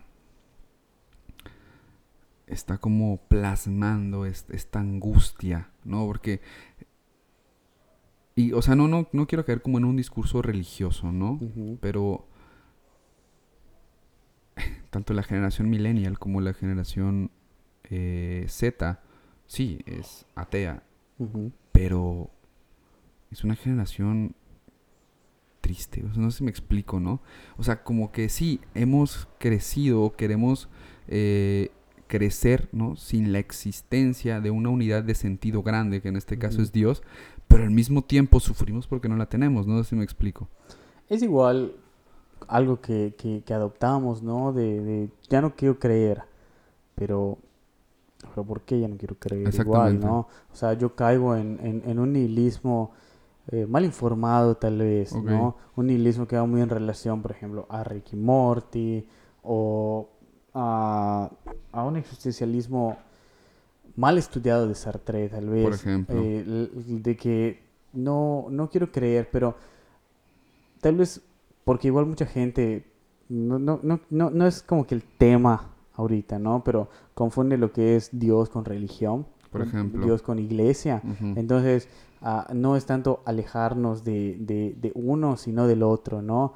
Porque encaja mucho en el concepto de Dios. Y aquí es donde quiero meter a Rick, porque Rick es un Dios tal cual, ¿no? O sea, él se plantea así como un Dios, él ha creado un universo y en ese universo hay, se creó un Dios donde creó otro universo. Exactamente. O sea, si nos vamos con esa premisa, esa es un- una forma de Dios, no es una forma de ver eh, la, omni- la omnipresencia, que es una característica siempre dada a Dios, y la omnipotencia que, que tiene Rick ante todas las situaciones que se le presentan, ¿no? De que él las puede superar, que puede crear, como cuando creó el universo, el, el, el mundo de, de, de Beth para que no le pase nada. Ah, ok, sí. Entonces, pues déjame, déjame acotar un poquito, ¿no? Entonces, lo que nos presenta Rick no es tanto este miedo existencial, ¿no? De, de crecer sin divinidad, no me refería a eso, ¿no? Sino eh, de convivir sin grandes unidades de sentido. A eso voy, ¿no? Mm. Eh, pues si te das cuenta, ¿no? Pues en Rick no hay familia, ¿no? Exacto. no hay Dios. No, o sea, no hay estas grandes unidades de ordenamiento del siglo XX, si lo quieres ver así. ¿no? Entonces, Rick sabe vivir con ellas, Exacto. ¿no? Pero Morty es el que tiene todo el proceso de aprender a vivir sin ellas, ¿no? Y de comenzar a responsabilizarse de sus acciones, ¿no? Y podría ser parte de Morty, es el reflejo de la, de- del millennial ateo que Exactamente. está buscando pues El su propia identidad, ¿no? Su propio sentido, que va en contra de los valores que le han enseñado, de lo que ha aprendido durante toda su vida y ahorita precisamente en su adolescencia, que, que de por sí la adolescencia es la búsqueda de la identidad, él tiene que responsabilizarse de qué es lo que está sucediendo, cómo está sucediendo y que lo que pase ya no tiene nada que ver con un ente más allá o más grande que maneja el sentido y le da eh, un destino a mi vida. No soy un mystic, al contrario, soy una persona. Soy una persona que tiene que hacerse responsable de sus actos y todas las cosas buenas o malas que sucedan en mi vida van a ser directamente responsabilidad mía. Y eso me da miedo.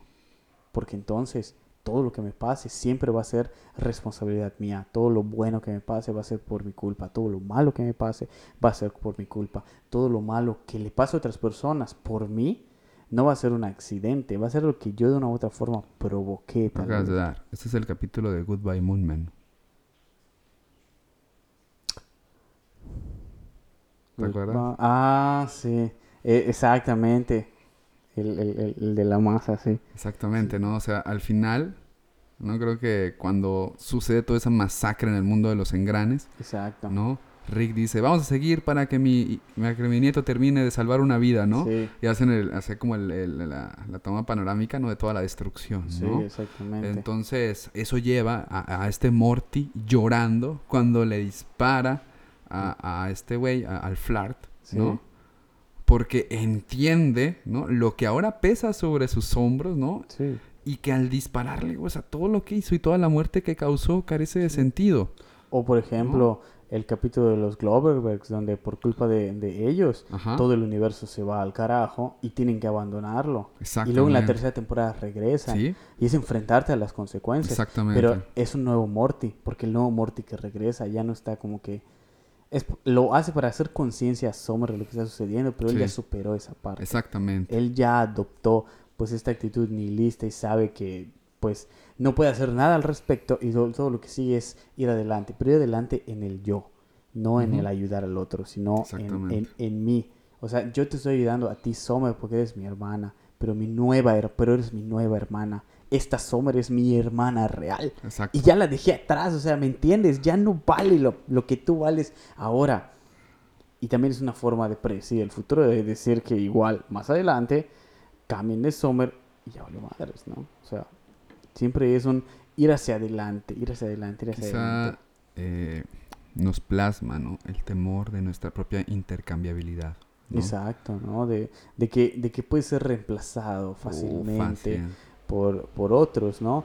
Pero es, es lo que Rick no hace. Rick no se preocupa en el otro. Rick se preocupa en el yo. Y ese es el camino de Rick. Exacto. O sea, el camino de Rick a lo largo es preocuparse por, o sea, aprender a preocuparse por los demás. Pero, o sea, no es como un aprendizaje así moralejizado, o sea, en forma de moraleja, ¿no? Sí. O sea, es algo que va aprendiendo como de forma secundaria a lo largo de los capítulos, Sí. ¿no?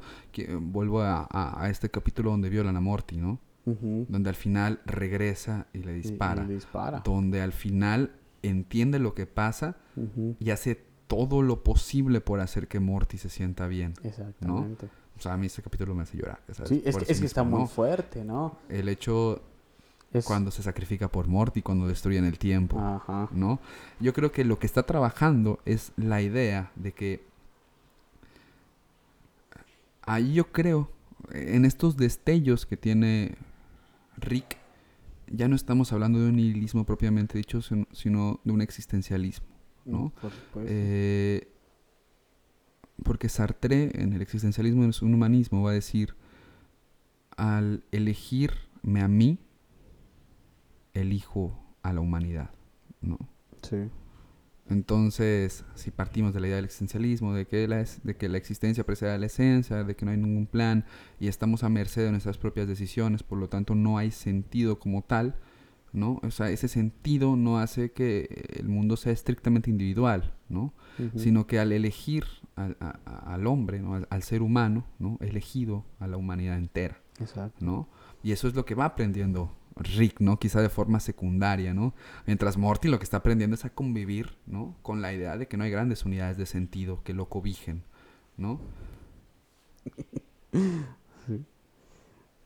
No, no, estaba, estaba, estaba, eh, me acordé del capítulo donde, donde, de la primera temporada, Ajá. donde, donde transportan la, la cárcel al, la cárcel de la federación a la, a la ciudadela y, y, y quiere destruir el gobierno Rick Sí. y lo hace nada más cambiando el 1 al 0. Ah, Y Simón. como todos enloquecen, ¿no? Como, como todos se vuelven locos ante, ante la caída de ese dios, ¿no? Ese Sí, dios sí. capitalista. Sí, de, exactamente. de que, bueno, ahora quién controla el- la galaxia, ¿no? ¿Con qué, con qué, con qué vas a sustentar, pues, el, la, la ley marcial que se iba a poner y, y, Ujú. y- y cómo empiezan a robar sus pantalones eh, para, para dominar la galaxia.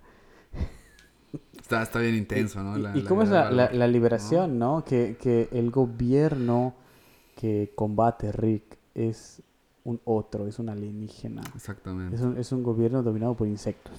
O sea, sí. no es un gobierno dominado o no es heterogéneo. O incluso ya decir... eh, Son robots. son, son burócratas. Son, ¿no? son burócratas, ro- Morty, son robots, mátales. Pero fíjate eso, ¿no? O sea, en el gobierno todos son, son, todos son insectos, ¿no? No es como que el presidente sea un insecto y el secretario sea un clover, sino que todo lo que representa el gobierno es, sigue siendo como que una sola especie, Una hegemonía. una hegemonía y Rick está combatiendo a ellos porque de una u otra forma ellos dominan la galaxia, Sí. por ende van a dominar a la Tierra por ser inferior, ¿no? Y es que Rick pues crea su propio, como que su, pro- su, pro- su propio gobierno, ¿no? Donde sí. igual nos muestra que no todos pueden ser iguales, ¿no? Sí, exactamente. Donde, donde es, el, es el discurso del Morty engreído, Oh, sí, sí, sí. que pues tienen el mismo IQ y hay unos que trabajan por mucho menos que sus jefes, ¿no? Ujú. Y, y cómo en- entre ellos mismos no pueden llegar a la igualdad. O sea, no, no, a pesar de ser considerados dioses, siguen siendo imperfectos, ¿no? Y tienen que mejorar, tienen que cambiar sus políticas y, y lo lleva a que Morty, este Morty engreído, sea el nuevo presidente de la Está citadela. chido, ¿no? O sea, yo creo que lo que está haciendo Ricky Morty es mostrarnos en todo momento lo fallido. Exactamente, de, de la sociedad, ¿no? De, de la identidad, a partir de, de la ciencia ficción, por supuesto. Exactamente. pero siempre con esta visión del contexto en el que se desarrollan y siempre el a dónde vamos, ¿no? El qué es lo que sigue, cómo, cómo la tecnología, en este caso Rick cuando llega, cuando Somos se pone a trabajar para el diablo Ok.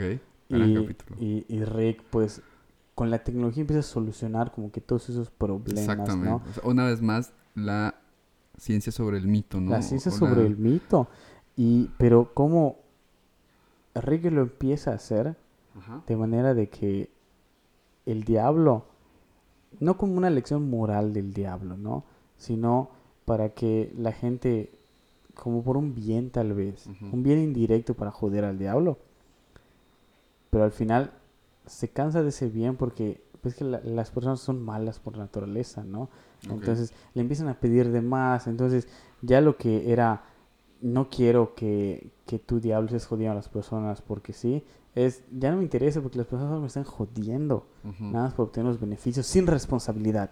Sí. O sea, ya no hay una responsabilización del hecho, que es lo que hacía el diablo. O sea, tú hacías, usabas el objeto y te daba una lección moral para que aprendieses, ¿no? Y se queda en que Rick le quita eso, y hace que, que ya no, no aprendan, no tengan esta, esta, esta moraleja.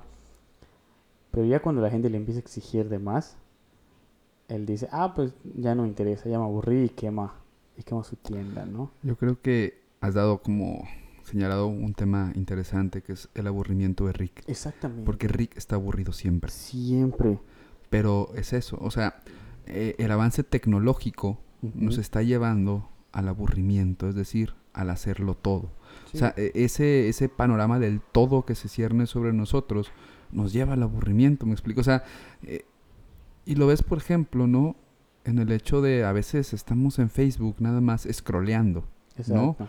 o de repente, o sea, y eso a mí se me hace como irónico, ¿no? Que estás en YouTube y dices, güey, es que no hay nada que ver. Ajá. Y dices, a la verga, güey, pero esa madre es infinito, güey, o sea... Sí, eh, o cuando estás pasando todas las películas en Netflix, todas las series, y en vez de ver una serie nueva, te pones a ver Ricky Morty otra vez. no, o sea, te- te, pones a ver Exactamente, como ¿no? que las mejores escenas, el capítulo que más te gustó, y, y, y es esa parte donde el aburrimiento igual, y pues la, el pensamiento es cerrado, ¿no? Sí, pero, o sea, por ejemplo, esta aceleración que nos lleva a tenerlo todo y por ende al aburrimiento, Sí. nos está llevando otra vez, pues, a la búsqueda de algo esencial, Ujú. ¿ok? Algo que solo se ve con el corazón. Exactamente, ¿no? Y, por ejemplo, ¿quién ha visto Love, Dead and Robots? Ajá. ¿Y quién ha visto el, el episodio de Cima Blue, Ajá, no? Sí. justamente va a encontrar como esta idea, ¿no? De el tenerlo todo y atravesarlo todo y conocerlo todo. Y finalmente quizá lo esencial estaba hacia atrás, Sí, en el principio. en el principio. Y es interesante porque Bauman escribe un libro que se llama Retrotopía, que justamente va a decir que en el siglo XXI, ¿no? Digo que mientras en el siglo XX y para abajo nuestras utopías estaban ubicadas en el futuro. ¿no? Pensemos incluso en, nuestra, en la ciencia ficción que va a delimitar utopías, ¿no? Eh, en el siglo XXI, que es la época Es el futuro. del todo y que ya es el futuro, nuestras utopías están Va hacia atrás. hacia atrás, en esa búsqueda de lo esencial, de lo primitivo, de lo, de lo originario, ¿no? Y entonces, pues tiene todo el sentido del mundo, ¿no? Es como lo vemos con los remakes que están De lo- haciendo. del de remake. siempre volver, ahorita salir el de Dumbo, el, de, el del Rey León, va a salir el de Aladdin, al que espero poder ir a ver. al de también, ahorita que va a salir el de el de Lechoki, Ok. el de Charles Play. Sí, o sea, y si tú mañana pones en las abritas tazos de Pokémon, ¿no? En Madriza, ¿no? Sí, O eh, sea, todos van a estar económico, como, ¿no? como locos. Eh, por ejemplo, a nivel musical, ¿no? Hay un, hay un funk revival impresionante. O sea, estamos volviendo a una música que se baila, ¿no? A la idea de lo tribal, Sí. ¿no? Eh, y entonces, a ver, si tuviéramos que buscar esto en Ricky Morty, ¿cómo, a Rick, ¿cómo se le va el aburrimiento? Teniéndolo todo. Teniéndolo todo. Mm, Quizá, no sé qué opinas tú, a ver. cuando en el último, en el último capítulo de la segunda temporada, cuando llegan al planetita, Sí, Rick descansa. sí. Sí, ya. Rick está bien. ¿no? Sí. Quizá un poco como negación, ¿no? De todo lo que había hecho, ¿no? Pero finalmente Rick está bien, ¿Y qué es lo que hace salirle de su zona de confort? Una vez más, la preocupación por el otro, Exacto. ¿no? Eh, um, Estoy pensando, no sé, un momento de un destello de la felicidad de Rick. Veo que va, va, va más en función, eh, por ejemplo, la relación que Rick tiene con Unity. ok, Porque eso, precisamente Unity de no es una, una única persona, un único individuo, ¿no? Pero si te das cuenta, cuando está con Unity, lo que sucede es todo lo contrario a lo racional, Exacto. ¿no? Una vez más, esta, esta idea como de lo tribal, ¿no? Esta idea de, del original, ¿no? De este Rick que juega, de este Rick que tiene una sexualidad activa, Sí. ¿no? Ujú. Y que no se aburre. Sí, que no sé, precisamente, ¿no? Cabrón, Que, ¿no? que, que es la parte donde no, no, no tiene una, un- una relación individual con una persona, sino con una serie de todo lo que representa Unity, ¿no? Exactamente. Todo, toda la, se- cómo representa su sexualidad a través de cuando le pide que haga un programa, un sitcom y luego que lo cancele, cosas así, ¿no? Que van muy relacionadas con el poder, ¿no? Con, porque Unity hace todo lo que, lo que. Rick le pide, hasta, le, hasta ¿no? grado de asimilar una jirafa, ¿no? Cosas así. Sí, Rick enfermo. Está denso, ¿no? Eh, entonces hay una incertidumbre también por nuestras propias búsquedas, ¿no? Exacto. Si están hacia el futuro o hacia, hacia el pasado, ¿no? O sea, si este momento que estamos pasando ahorita, que tenemos iPhones cada año, Cada, no, cada año. No. No, ya a veces hasta menos, ¿no? ¿no? Que nuestras apps se actualizan cada semana, ¿no? Casi, 15 luego te días, quedas sin, sin ¿no? batería, sin, sin... O sea, Sin si no espacio. actualizas Facebook, ¿no? No juegas confeti, ¿no? No tienes, no tienes la oportunidad de ganar barro, ¿no? Exacto. eh, es como si quisiéramos dar un parón, ¿no? Como si Ujú. quisiéramos poner un freno, Detenerte, ¿no? que pare todo de repente, ¿no? que, que es igual la parte donde se, se, se habla mucho, ¿no? La mitificación del pasado, de que es que antes no, no eran las cosas así. Exactamente. Entonces, ¿por qué no podemos volver a tener una, una cena familiar en donde todos estemos hablando y no en nuestros teléfonos? Sí, ahí está. Pero esa- cuando la, pre- la premisa real es no estar en el teléfono, porque realmente hablando, pues igual es, es relativo, ¿no? Depende de cada familia. Pero siempre es volver, siempre es el, el, el hacia atrás, ¿no? Como tú dices, la, la retrotopía de, de atrás estábamos mejor. Pero yo creo que tiene mucho que ver con el miedo al futuro que se viene, ¿no? De que lo veo venir y, y oigan, vamos a voltear hacia atrás un momento. Vamos a, vamos a detenernos y oler las rosas, a ver qué, qué nos estamos perdiendo. Sí. Entonces, o sea, sí está, sí es un tema como que fuerte, ¿no? Pensar cómo, cómo tal vez ahorita ya lo sentimos más igual nosotros, específicamente nosotros, nuestra generación, Ujú.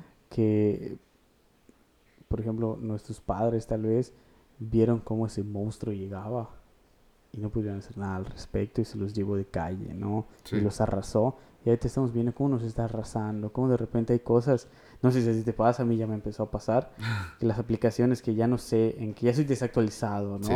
O que dicen, no tal aplicación y, y yo ya no la ubico, ya sabes, Sí, ya no estoy en el, en el medio para decir que, ah, entonces obviamente cuando pasa eso me están, de una u otra forma me segregan del grupo. Entonces yo me siento extraño y tengo que, pues, pues, sentirme amenazado al respecto, ¿no? A que me vayan a olvidar, a que, a que esta, esta, esta carrera pues se vaya muy rápido sí, y sí. yo no, yo no sea capaz de alcanzarla.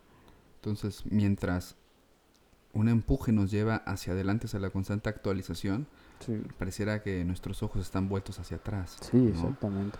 Eh, y eso, por ejemplo, se ve, eh, hay una preocupación en el ámbito magisterial docente. ¿no? De una preocupación por la actualización, ¿me explico? O sea, una preocupación por la obsolescencia, Sí, ¿no? En qué momento tu conocimiento, lo que tú eres, se vuelve obsoleto y ya no sirve, sí. ¿no? O sea, y se suele mucho eh, como someter a, a juicio, quizá injustamente, por ejemplo, los maestros viejos. ¿no? Porque pues, su visión ya no es la de hoy, Exacto. ¿no? Y todos dicen, es- ah, el maestro joven, el buen pedo, ¿no? Porque está al tanto, ¿no? De, de- de lo que pasa hoy a la Mm. generación en la que se está dando clase, ¿no? Exacto. Y Pues, es eso, ¿no? cabrón, Son los ajá. maestros viejos, son los, los que ya les, les, les ganó, o sea, l- s- ya están fuera de la carrera y ya por más de que, de que algunos sí lo logran, ¿no? Pero les, les, les requiere un, esfu- un esfuerzo mayor Y eso es cruel, ¿no? y eso es cruel. O sea, y es quizá cuando surge quizá esta simulación de que no estamos en una sociedad por completo democrática, no, exactamente. sino que sí hay cosas que se están quedando atrás, ¿no? No podemos evitarlo. Ahí está Ricky Morty, ¿no? Para, para recordarnos. Para entretenernos también. para Sí, ¿por qué no? gran serie, gran... Entonces yo creo que eh, sí siguen presentes eh, la idea de la incertidumbre, la tecnología y el miedo. Yo creo que Ricky Morty, sí, quizá tenga otros pilares, pero yo creo, por, la, por lo que he visto de la serie, que esos son como los principales, a mi parecer, ¿no? Ahí nos corregirá la audiencia, ¿no? Eh, miedo, ¿no? A, a la existencia, a, a la identidad, a la existencia, a pues a la, a la responsabilización, ¿no? A los actos. la incertidumbre de crecer sin grandes unidades de sentido, ¿no? ¿no? Y la tecnología como telón de fondo de ambas cosas. Sí, como, ¿No? como, como en la base. como causa y todo, ¿no? consecuencia, ¿no? De, Exacto. de esto, ¿no? Entonces, podemos dar fin a este primer podcast. Quién sabe cuánto tiempo llevamos hablando. Ah, no, no, da- no, no tengo, no, no veo el, el, el- el reloj donde están corriendo, pero pues espero que lo hayan disfrutado, que les haya gustado. Déjenos en sus en los comentarios cuánto. Oh, Hora 40, neta. Ay, la producción nos indica que la producción poco- nos indica que, que estamos un poco largos tal vez, pero pues es, es el primer podcast, ya saben. Es, es- es el, es el piloto, es el de prueba. Cuéntenos cómo lo sintieron. Si alguien llegó hasta aquí, Si alguien llegó hasta aquí, gracias. Ah. ¿cómo, cómo- cómo lo sintieron? ¿Qué, qué, qué nos faltó? ¿Qué, qué deberíamos ahondar tal vez en otras en otros momentos? ¿Qué tan cansado o no cansado lo sintieron, no? Y, y qué temas les gustaría conocer en este su espacio de cultura? Cultura. El podcast más fresco desde la calurosa península de Yucatán. Yucatán. Muchas gracias. Buenas, lo que sea, porque aquí ya es de noche.